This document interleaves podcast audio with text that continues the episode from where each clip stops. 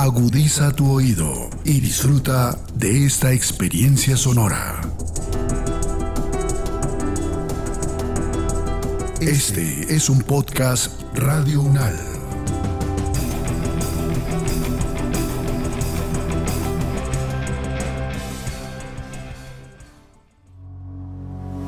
Los acontecimientos de actualidad y política internacional que fueron noticia en los últimos siete días, con una visión y análisis desde la academia. Análisis UNAL, siete días en el mundo.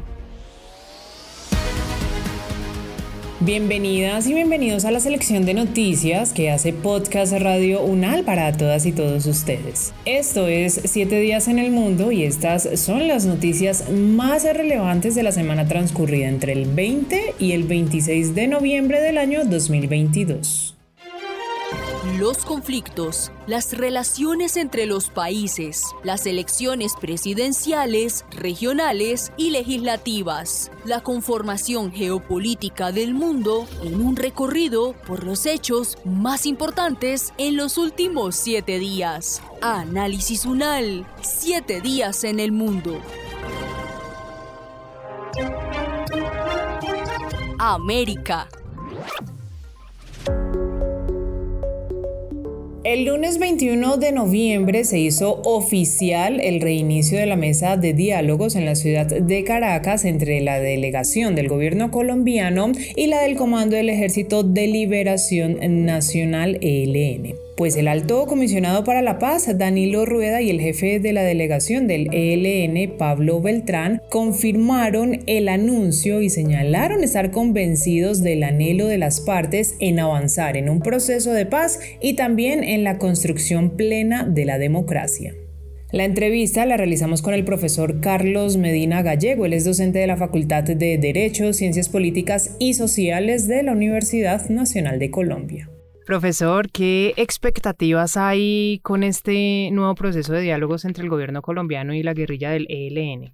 Bueno, se abre un proceso supremamente interesante para el país en el marco de una negociación entre una guerrilla que ha venido buscando materializar su, su propio proceso desde hace 30 años y un gobierno que tiene las posibilidades de ir mucho más allá que cualquier otro gobierno en términos de unas conversaciones que se dirijan fundamentalmente hacia el desarrollo de un acuerdo que vaya en el camino de transformaciones significativas para el país. Hay una gran expectativa, por lo que es un gobierno de izquierda, democrático, liberal, progresista, negociando con una guerrilla y encontrándose en una agenda donde las propuestas del gobierno y las propuestas de la organización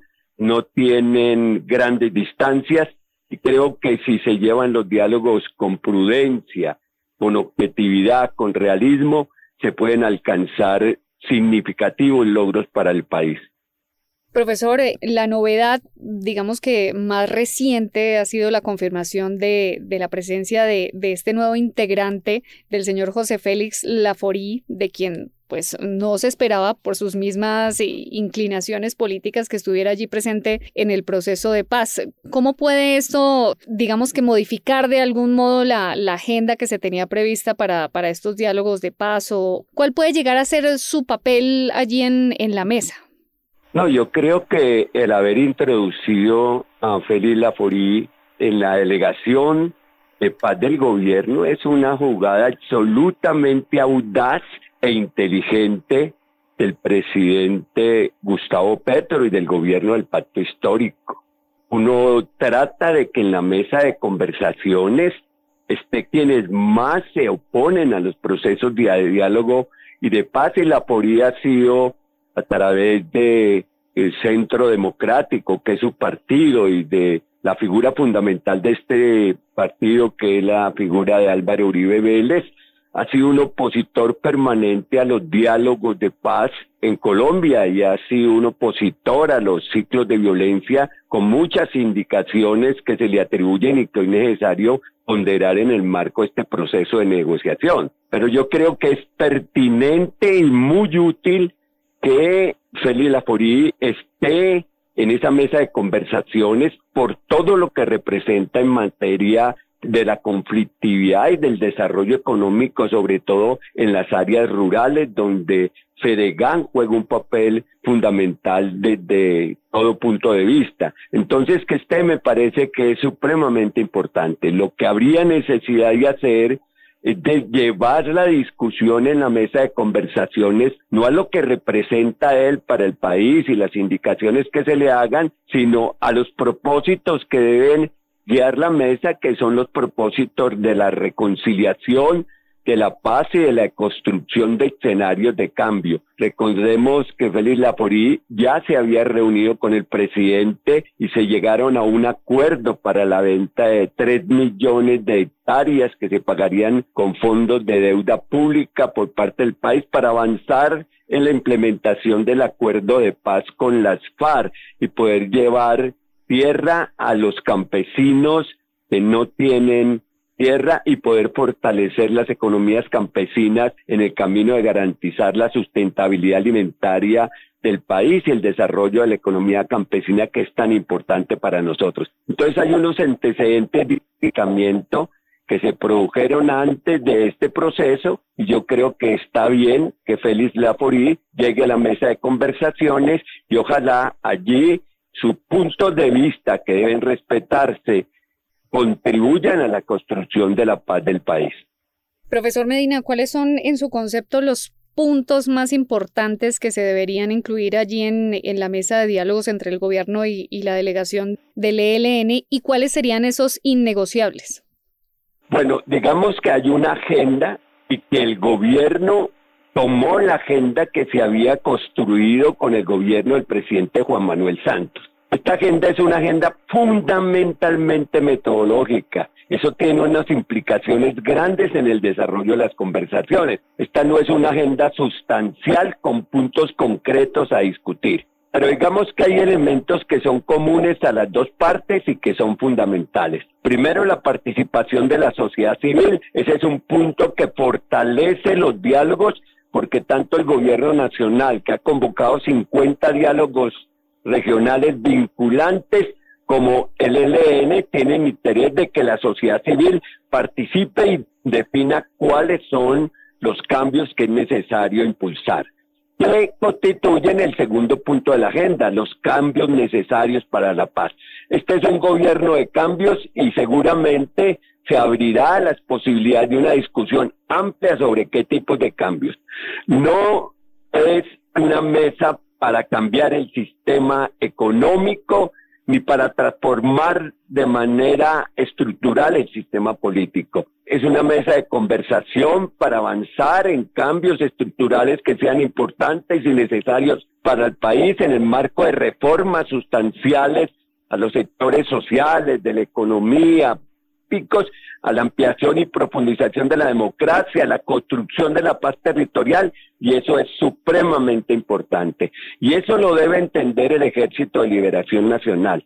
A veces su comandante Antonio García hace afirmaciones temerarias que no resultan convenientes a la hora de abrir un proceso de diálogo. Hay que ser cuidadosos con el lenguaje. Entonces, poder avanzar en el camino de la consolidación de una agenda sustancial con la participación de la sociedad civil es fundamental. E igualmente mirar cómo se detiene en lo inmediato el desarrollo de la guerra y esto obliga a un cese bilateral al fuego. Y digo bilateral porque en un escenario tan complejo como el conflicto colombiano lo que se requiere es un cese multilateral al fuego. Cuando hay resurgencias, disidencias, grupos de paramilitarismo de nueva generación, organizaciones del narcotráfico, cárteles de otros países operando en el país, cuando la violencia se extiende por todo el territorio contra la población civil y en las mismas confrontaciones que están teniendo los grupos armados. Ayer 20 muertos en una confrontación entre disidencias. Eso constituye una particular forma del conflicto que no permite con facilidad llevar a un diálogo bilateral. Pero hay que tratar de pensar de que si se van a sentar en una mesa de conversaciones y el territorio en su conjunto va a ser el escenario de los diálogos, es necesario pensar un cese al fuego bilateral. Y en eso yo creo que el gobierno no tiene problema. El ELN tiene un problema ahora y es que se va a enfrentar a un gobierno que puede desarrollar en materia de paz ideas audaces, puede ir mucho más allá que otros gobiernos en procesos de transformación y eso podría generar una dinámica particularmente interesante en el desarrollo de las conversaciones. América.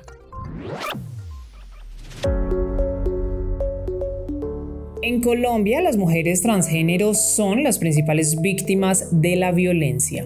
Así lo dio a conocer en un informe la Defensoría del Pueblo reconociendo la histórica discriminación y violación sistemática de los derechos de las personas transgénero y no binarias. También recordando que son víctimas de transfobia y que perdieron su vida a causa de la violencia por prejuicio. El tema lo ampliamos con Andrea Correa Coqueta, ella es lideresa del movimiento trans de Bogotá e integrante de la Asociación Colombiana de Salud Pública. Andrea, este informe de, la Defensoría del Pueblo lo, lo dice todo, es un tema que todo el mundo sabe que existe, pero del cual pareciera que no se habla y nos pareció muy pertinente y muy a propósito del, próximo 25N que viene, pues ponerlo sobre la mesa. ¿Qué opinión tienen ustedes, eh, Andrea, allí desde la Asociación Colombiana de Salud Pública acerca de, de estas cifras que para nada siguen siendo positivas y que siguen mostrando un tema que hay que ponerle cuidado en nuestro país? Pues mira, realmente los informes se quedan cortos frente a la situación que tenemos que vivir las personas trans en especial las mujeres trans, no solo aquí en Bogotá o Cali, Medellín o cada una de estas ciudades. Es que realmente eso es un tema de todos los días, o sea, la discriminación y la violencia basada en género hacia nosotras ha sido algo, el pan nuestro, ¿no? Pero que definitivamente pues nos dan pañitos de agua tibia para hacer cualquier cosa, pero continuamos en las mismas. Es que hablan de una cifra de transfeminicidios donde realmente se quedan cortos, donde son muchas más allá, donde muchas cosas no se visibilizan realmente como tienen que ser, ¿no? Y como las 20 localidades que tiene Bogotá, ¿cuántas niñas no mueren a diario y quedan en el olvido? Y pasan a ser un número más porque nunca pudieron cambiar la cédula o, no les interesó eh, participar dentro de muchos de los espacios de civilización trans o estas cosas y que se quedan allá en el olvido. O sea, la situación es mucho más fuerte de lo que la gente la ve, ¿no? Y día a día es peor. Entonces, nos damos la lucha de cada cosa, ¿no? Pero digamos que es gracias al trabajo se hacen desde las organizaciones de base comunitaria, pues digamos, podemos respirar un poco más tranquilas en algunos espacios y nos hemos dado como a la inclusión de verdad, de tomarnos ciertos espacios que han sido negados históricamente para nosotras las personas trans. Entonces, creo que eh, de verdad es, eh, los informes se quedan muy cortos porque las realidades que vivimos son totalmente diferentes. ¿Qué son los crímenes motivados por prejuicio?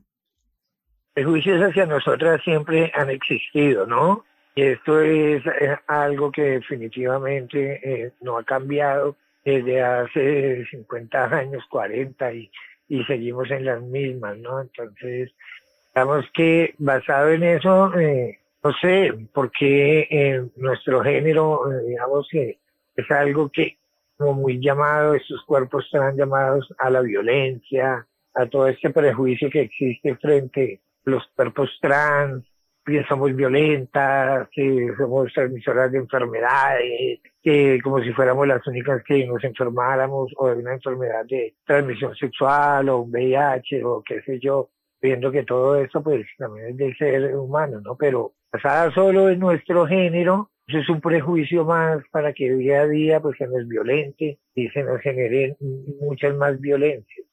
Digamos que las violencias no son solo institucionales, las violencias también vienen de parte de toda la sociedad, ¿no? Pero aún más, es que hay un tema en este momento, eh, digamos, no se tiene en cuenta y es que desde salud también hay mucha violencia hacia los cuerpos trans, ¿no? Entonces, muchas chicas prefieren dejarse morir a muchas cosas a tener que ir a sufrir toda esa violencia en un servicio de salud. Entonces, mire todo ese prejuicio del médico frente a ser el profesional y, y, entonces la chica trans que es habitante de calle, vive con VIH, es trabajadora sexual. Entonces, mire todo lo que recogen todas estas cosas para que existan muchos más prejuicios frente a los cuerpos trans. Es una de las pequeñas situaciones que se pueden mostrar frente a lo que pasa realmente. Si bien 12 de estos casos por asesinato sucedieron mientras las mujeres transgénero ejercían el trabajo sexual que de por sí ya es difícil en Colombia, ¿cuál es el reto al que se enfrentan las mujeres transgénero cuando la ejercen? ¿Por qué hace falta esta protección? Eso no es de ahora y así se creen y hablen en este momento para las trabajadoras sexuales, tan como de espacios seguros o, de relaciones sexuales pagas, que con eso no es nada, trabajo sexual es trabajo sexual, pero las violencias no cambian. La violencia sistemática, cultural, las violencias que tenemos que sufrir en todos y cada uno de los días frente al trabajo eh, sexual, ¿no? Entonces son tan marcadas realmente que no se ha logrado avanzar, o sea, no sé por qué, habiendo ya sentencias como la T594 desde 2016 y otras tantas, no se hace y no se ha avanzado. Pero en este momento pues hay como, digamos, una pequeña ventana que nos puede llevar a hacer cosas mucho mejores frente a todas estas violencias que se sufren las trabajadoras sexuales y que realmente es que ni, ni un botón de pánico, ni alarmas tempranas, ni nada de esto hace que cese la violencia que existe sobre los cuerpos, porque realmente, digamos, la institución que, como es la policía, que debería de protegernos y que debería de cuidarnos, no, son uno de los que más nos violentan. Entonces, si empezamos desde ahí, ¿qué esperamos eh, del resto de personas que, digamos, en este momento pasan el barrio Santa Fe y que es que nadie es dueño de nada, pero sí no tenemos derecho a ocupar el espacio? ha vuelto como algo muy, muy fuerte frente a nosotras. Y nosotras estamos reducidas a dos cuadras en el barrio de Santa Fe para trabajar. Entonces sigue siendo muy violenta toda la situación que ahora, pero hablan sí de una política pública, de cosas que existen seguras frente a nosotras, pero no, nos siguen matando todos los días, siguen acabando con nuestras vidas. Eso no es de hoy, eso no es de eso, es de todos los días pero como les parece como muy chévere, ¿no? Como ayer mataron 10 hoy 5 y mañana seguimos con más deportes. Entonces, no, esto es algo muy fuerte, de verdad, frente a la situación que tenemos que vivir. Y mucho más cuando se ejerce el trabajo sexual y es en la calle, ¿no? África. Marruecos, Ruanda, Sudáfrica, Senegal y Kenia buscan ser pioneros en la producción de vacunas a gran escala, teniendo en cuenta la dependencia del continente africano en esta materia, que es enorme y que tan solo produce el 1% de las dosis que utiliza. Este tema lo ampliamos con la profesora Claudia Vaca, ella es farmacoepidemióloga, es docente de la Facultad de Ciencias, también es directora del Centro de Pensamiento, Medicamentos, Información y Poder de la Universidad Nacional de Colombia. Profesora, de acuerdo a esta noticia, ¿qué facilidad tienen los países o cómo es ese proceso para producir vacunas a gran escala? Pues la verdad es que este es un esfuerzo que está haciendo una coordinación que se estableció entre la Organización Mundial de la Salud, la estrategia Gavi, que es, digamos, manejada por la Fundación Bill y Melinda Gates, que es el, digamos, el gran fondo para producción de vacunas global, y también algunas organizaciones no gubernamentales, incluso la industria farmacéutica, Pfizer y BioNTech, hacen parte de esta alianza que eh, pretende retomar o instalar más bien capacidades de producción de vacunas en África. Nuestra preocupación frente al asunto es que en el fondo está replicando el modelo dependiente porque al final esa infraestructura está asociada a un volumen de fondos muy grandes externos como capital semilla, posiblemente va a generar unas grandes deudas, posiblemente del Banco Mundial y otras bancas internacionales que han estado detrás de estos asuntos y al final son los africanos los que van a tener que pagar por esas vacunas. El esquema no está asociado a una transferencia de tecnología que permita absorber esa capacidad técnica por parte de los países, pero sobre todo no está asociada a un acceso libre al conocimiento, a un licenciamiento pleno, sin costos de monopolio, con lo cual posiblemente cada vacuna, cada dosis que se produzca en esta región va a tener un costo alto y son los países los que van a tener que pagarla. Eh, así que si bien es una buena noticia que haya un esfuerzo por instalar capacidades en ese continente que no recibió ni siquiera el 2 o 3% del total de vacunas producidas COVID-19 y nos alertó sobre la profunda inequidad en esa producción, nos preocupa este modelo que en última está replicando, eh, la forma en cómo se hizo una apropiación del conocimiento que no genera equidad y por el otro lado también nos preocupa que la única apuesta que se está haciendo es frente a esta nueva tecnología patentada por BioNTech y por Pfizer, eh, que es la basada en RNA mensajero, sabiendo que existen otras plataformas de producción de vacunas y que pudieran eh, ser la base tecnológica para también producir otro tipo de biológicos. Entonces también nos preocupa el hecho de que se le esté haciendo una apuesta tan grande solamente a un asunto. Y la otra pregunta, bueno, y esa preocupación por el continente africano puede ser que se quiera establecer un espacio de producción global grande para estas firmas grandes farmacéuticas que compita con el mercado asiático, pero la región latinoamericana sigue siendo la gran ausente de cualquier esfuerzo de coordinación para producción y esta región también tiene un déficit productivo grande.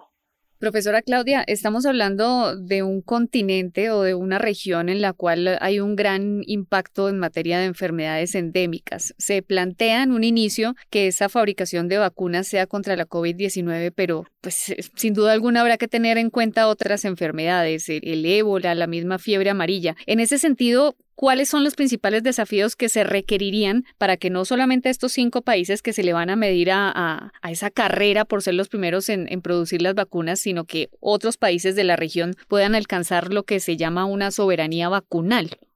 Pues la verdad es que por eso la apuesta por una sola tecnología es tan discutible. En principio hay una promesa de que la tecnología del RNA mensajero pueda adaptarse para la producción de vacunas de otros virus eh, y de hecho el llamado que ha hecho la Organización Mundial de la Salud y una estrategia que se ha denominado el Tratado Global para la Preparación de las Próximas Pandemias pide y hace un llamado muy grande a que se desarrollen vacunas multivariantes, es decir, con diferentes tipos de virus que pudieran ser polivalentes, no solo para COVID-19, sino para otros virus respiratorios y, por supuesto, la posibilidad de desarrollar vacunas para otras enfermedades endémicas y tropicales sobre todo, con lo cual en realidad lo que estamos haciendo es observando cómo se está escalando una tecnología para hacer unos desarrollos posteriores que todavía no están claros en términos de portafolio. Una mezcla de tecnologías, por ejemplo, virus atenuados, virus eh, inactivos, eh, otras plataformas eh, basadas en proteínas, otros tipos de tecnologías que están siendo también desarrolladas en otros lugares deberían eh, ser, digamos, una mezcla en un continente tan grande como el africano y que comparte, yo ahí haría un llamado para nuestra región, comparte parte de las problemáticas de enfermedades desatendidas de origen tropical y transmitidas por vectores, frente a las cuales no existen alternativas, malaria, dengue, leishmania, eh, incluso la misma tuberculosis, VIH y otras frente a las cuales no tenemos estrategias preventivas de eh, prevención primaria como las vacunas.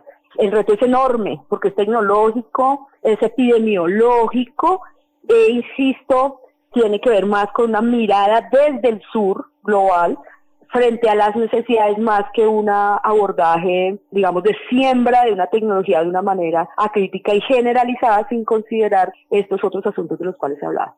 Profesora Claudia, en Colombia, ¿qué tan avanzados estamos en este momento en llegar a tener esta capacidad de producir eh, vacunas a, gran escala y quizás también trabajando de la mano con países vecinos de la región?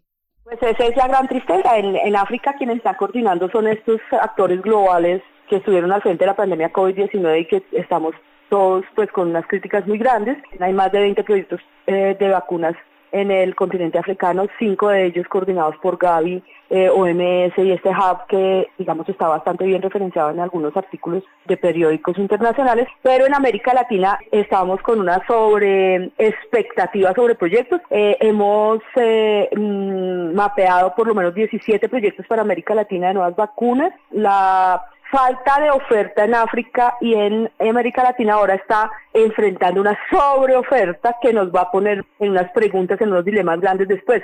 ¿Cuál va a ser el mercado? ¿Cómo se va a pagar? ¿Quién va a coordinar que esos proyectos realmente no sean repetitivos y que no terminen siendo una frustración más? De esos 17 proyectos de América Latina, hay dos que tienen cierto avance, por lo menos desde el, desde el punto de vista financiero y desde el punto de vista del proyecto a largo plazo, que son el del Distrito Capital, liderado por la Secretaría de Salud, y el de mm, Sura y la región de Antioquia, con algunos esfuerzos para desarrollar infraestructura, pero son aún iniciativas que están arrancando, que requieren un impulso muy grande del Estado y de lo público en el sentido de que tengan un soporte eh, de política pública, incentivos grandes y sobre todo que se garantice que esa producción al final va a tener una demanda nacional y lo más interesante, que diversifiquen el portafolio para que garanticen también la oferta de otros biológicos asociados a otras enfermedades en el plan ampliado de inmunización que sean incorporados en ese plan. Esperamos que además eso pueda coordinarse con la región, pero carecemos de un espacio de gobernanza fuerte para garantizar una coordinación regional, que en cambio se tiene en África, sobre todo liderado por estos monstruos globales. Nosotros tendríamos que tener una autonomía sanitaria y construir algún tipo de espacio de gobernanza. Petro ha hablado de la región andina, sumándole otros países de la región y este nuevo escenario geopolítico en la región posiblemente nos permita pensar en algún espacio de gobernanza que coordine esto, que no repetamos, que no gastemos plata todos en lo mismo, pero sobre todo que llevemos a feliz término alguno de esos 17 proyectos para eh, resolver la demanda de vacunas en otros momentos como los que vivimos en COVID-19. América. El presidente de México, Andrés Manuel López Obrador, anunció que la cumbre de la Alianza del Pacífico se pospuso ante la ausencia del mandatario de Perú, Pedro Castillo. El evento internacional estaba programado para iniciar el 25 de noviembre en México, país anfitrión, y que tiene la presidencia pro tempore. El análisis es de la profesora Soraya Suinaga, internacionalista, magíster en seguridad y defensa y también docente asociada a la Universidad Central de Venezuela y además experta en el área de la seguridad y prospectiva. Profesora, su opinión inicial, una revisión que podamos hacer a, a esta cancelación por ahora temporal del, de la Alianza del Pacífico debido al llamado que ha hecho el presidente Andrés Manuel López Obrador de que todos los miembros de, de la alianza estén presentes. Bueno, yo creo que, eh, bueno, esto lo hace el presidente López Obrador desde, surge desde un contexto ideológico, ya que ambos presidentes son de izquierda, ¿no? Sin embargo, desde mi punto de vista, creo que estas cumbres que se enmarcan en estos temas de integración económica, pues deberían estar alejadas de estas diatribas ideológicas políticas y centrarse en los intereses comunes de los países miembros, ¿no? Que lo integran. Y más en un momento tan complicado a nivel geopolítico mundial, ¿no? como la situación entre la guerra de Rusia y, Ucrania y su, y su impacto a nivel económico en cuanto a temas de gas, petróleo, unido a las propias dinámicas internas de, de cada país, la situación de, de, los Estados Unidos también que ha impactado de cierta manera desde el tema económico, ¿no? Y yo creo que hay que centrarse en los objetivos de la Fundación de la Alianza Pacífico, que, desde mi punto de vista está sustentado en cuatro pilares fundamentales, como son la, libre movilidad de los bienes, servicios, capitales y personas, que son eh, donde el eje transversal es, el, es la cooperación, tanto para eh, de Colombia, Perú, México y Chile, ¿no? Y esa proyección hacia el Pacífico en sus relaciones económicas con el mercado asiático. Y eso es de importancia vital en este panorama actual. Eh, profundizar estas vinculaciones e intercambios yo creo que son, es importante y suspender no creo que sea lo, más favorable para, para la alianza. Es una situación compleja, profesora Soraya, la que tiene en este momento el presidente Pedro Castillo. Y pues aún más si se había anunciado que la presidencia pro tempore le iba a ser entregada a, justamente a él, ahora se presenta la situación de que él, no puede viajar, de hecho no ha sido el único evento al, cual no ha podido viajar, ya, ya hay otros en los cuales le, le han prohibido esta, esta posibilidad. ¿Existiría quizás, profesora Soraya, una, una manera en la que esto se pueda solucionar en el corto o al menos en el mediano plazo, ya para pasar al caso puntual del presidente Castillo? Bueno, no, de acuerdo a, la investigación que se le está llevando a cabo al, presidente internamente en su país, yo creo que no, la situación creo que se alarga para el presidente Castillo.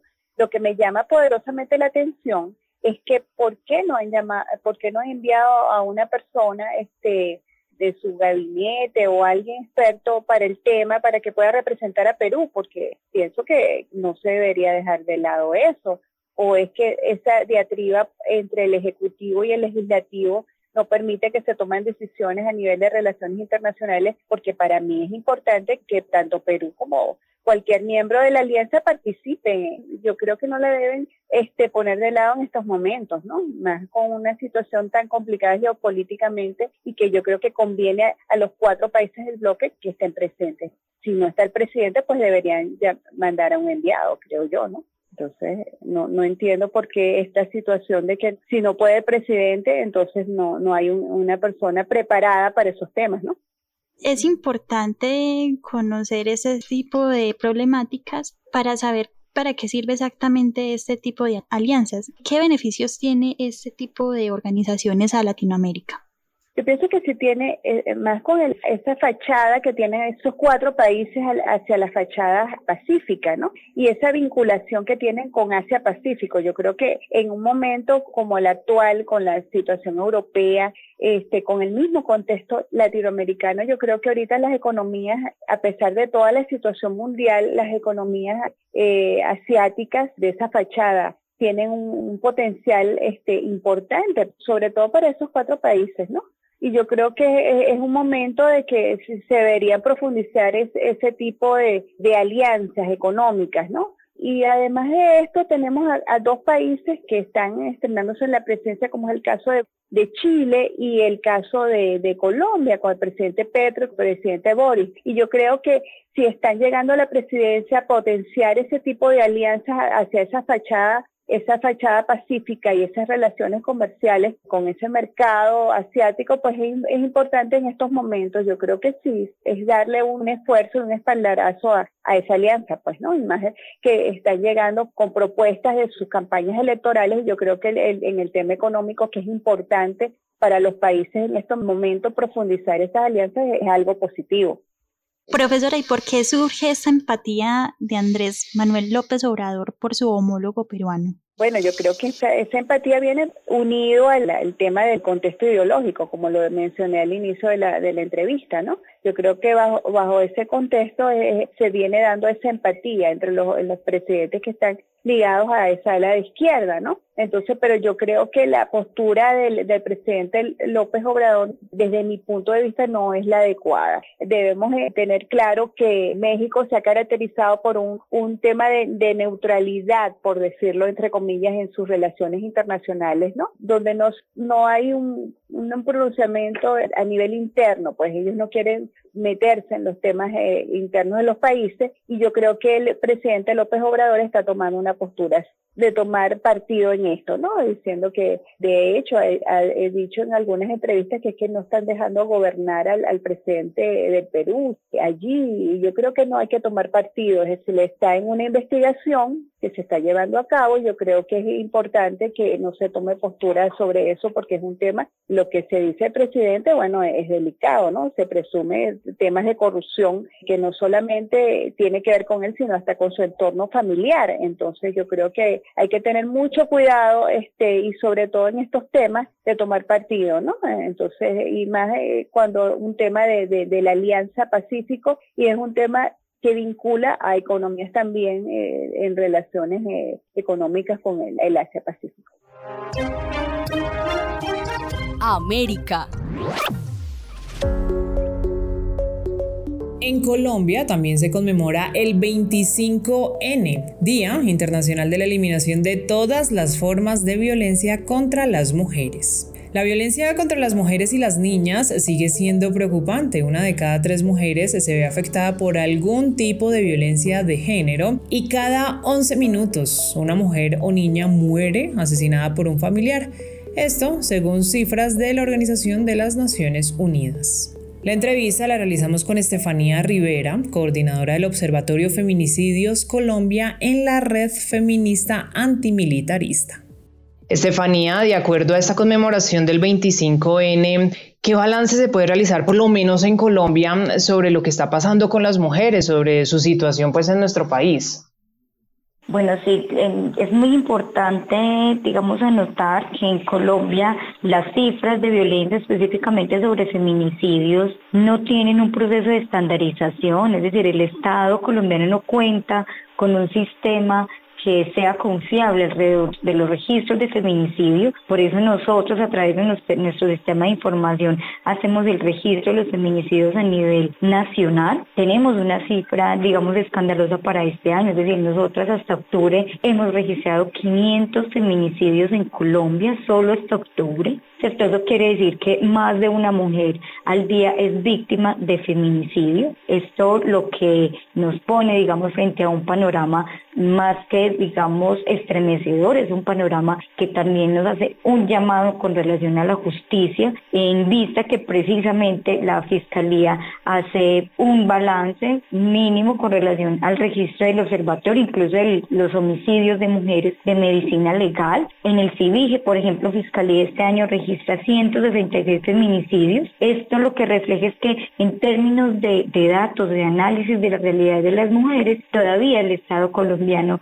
le falta mucho para construir una forma de medir específicamente los feminicidios. No solo porque se piense que el feminicidio solo sucede en el marco de las relaciones íntimas, ¿cierto? Sino que muchas veces en el proceso de investigación y de judicialización se tipifica como feminicidio, pero en el proceso investigativo se cambia de delito.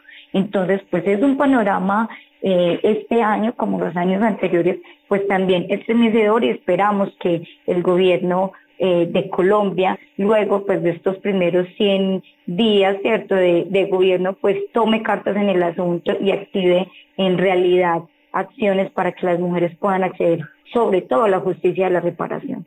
Estefanía, quisiera preguntarte por qué se, se, produce este tipo de, inclusive yo creo que de subregistros, porque habrá muchos de estos casos que quizás no se, no se denuncian, no se conocen o, como lo mencionas, pues pasan por otro tipo de, de delitos que, diferentes al, al feminicidio en, en, el proceso. Y eh, también eh, entrar en el detalle, Estefanía, sobre esos más de 500 casos de feminicidio, en cuáles regiones del país se registraron principalmente. Claro, hay un asunto, eh, digamos, inicial con la dificultad del registro o el subregistro, y es que para Fiscalía los feminicidios pues inician como una noticia criminal, pero sabemos que en el proceso investigativo muchas veces se cambia de tipo penal de feminicidio a homicidio, homicidio agravado, ¿cierto? Eso, además de que todavía para muchos agentes de la justicia, operadores de justicia, el feminicidio solo sucede en el marco de las relaciones erótico-afectivas íntimas. Y sabemos que a nivel incluso de los organismos internacionales, cuando hay unas prácticas de sevicia, por ejemplo, cuando hay violencia sexual, cuando hay tortura, cuando hay unas prácticas, digamos, de violencia asociada al cuerpo de las mujeres, se debe considerar feminicidio, ¿cierto? En términos de las relaciones de poder. En Colombia todavía falta mucho para que muchos operadores de justicia comprendan que el feminicidio en muchos casos va mucho más allá del feminicidio, del asesinato que comete un hombre con el cual la mujer ha tenido o sostuvo una relación cercana o erótico-afectiva. Nosotros, por eso, digamos, en nuestro registro, que es mucho más amplio, pero incluso es mucho más alto el registro de, de, medicina legal de homicidios de mujeres, que casi que nos dobla nuestro registro, ¿cierto? Y tenemos unas coincidencias tanto con los registros de homicidios de mujeres de medicina legal como fiscalía alrededor de los lugares o de los departamentos que más registro de violencia tienen. Nosotros, por ejemplo, este año registramos que el departamento con mayor registro es el, eh, el Valle del Cauca, seguido de Antioquia y luego la ciudad de Bogotá Y esto siempre, digamos que ha sido como los, los lugares o los departamentos, pero Bogotá, digamos que hacemos el registro como ciudad, que siempre ocupan los primeros tres lugares. Y esto tiene, digamos, un análisis puntual en términos de que, uno, además de que hay muchas más mujeres en estos tres, digamos, lugares, dos departamentos y una ciudad, pues también tiene que ver con relación a la violencia y la relación con la militarización. En estos lugares, por ejemplo, lo que es Valle del Cauca y Antioquia, los feminicidios se cometen sobre todo con arma de fuego. En el Valle del Cauca, por ejemplo, hemos registrado esos 584 feminicidios, en Antioquia 72 y en Bogotá 68. En Valle del Cauca y Antioquia, pues es comprensible, digamos, también alrededor de lo que ha implicado el narcotráfico, las bandas narcomafiosas, el feminicidio por sicariato, eh, la relación de los hombres con las armas de fuego y pues además, digamos que también toda la estructura de alguna forma también en Antioquia el machismo, eh, la cultura, la relación de poder que se tiene con el cuerpo y la vida de las mujeres que también es importante nombrarlo. Entonces, esto sucede, la violencia contra las mujeres sucede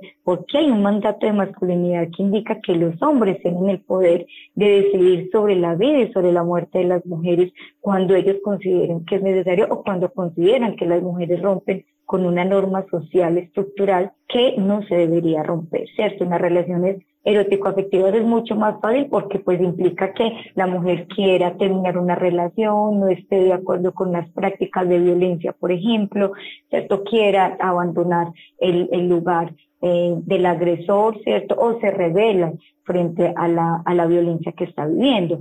Pero hay otros, digamos, eh, feminicidios, por ejemplo, en el marco de las, de, las bandas narcomafiosas que designan, por ejemplo, lideresas, presidentes de Junta Acción Comunal, que buscan precisamente la expansión de sus estructuras de, eh, estructuras de armas, ¿cierto? O de la expansión del microtráfico, del narcotráfico, por ejemplo, lo que sucede en el Cauca o en el Bajo Cauca, en, en Antioquia, en el Nordeste, ¿cierto? Que implica, digamos, un orden de hombres en armas y que las mujeres digamos, son asesinadas para eh, replantear una, un orden de fuerza económico también. Este fue el resumen de noticias en siete días en el mundo con lo más destacado y los comentarios de los expertos del programa Análisis UNAL de la emisora de la Universidad Nacional de Colombia. Gracias por su sintonía y por preferirnos. Hasta una próxima oportunidad. Los acontecimientos de actualidad y política internacional que fueron noticia en los últimos siete días, con una visión y análisis desde la academia. Análisis UNAL, siete días en el mundo.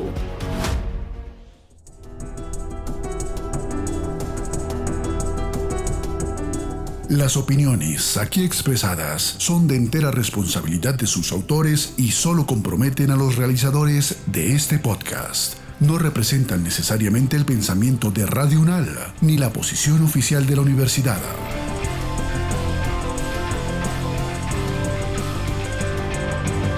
Este y otros podcasts en nuestro sitio web podcastradio.unal.edu.co. Síguenos en nuestras redes sociales. Nos encuentras como Podcast Radio UNAL, Universidad Nacional de Colombia, Proyecto Cultural, Científico y Colectivo de Nación.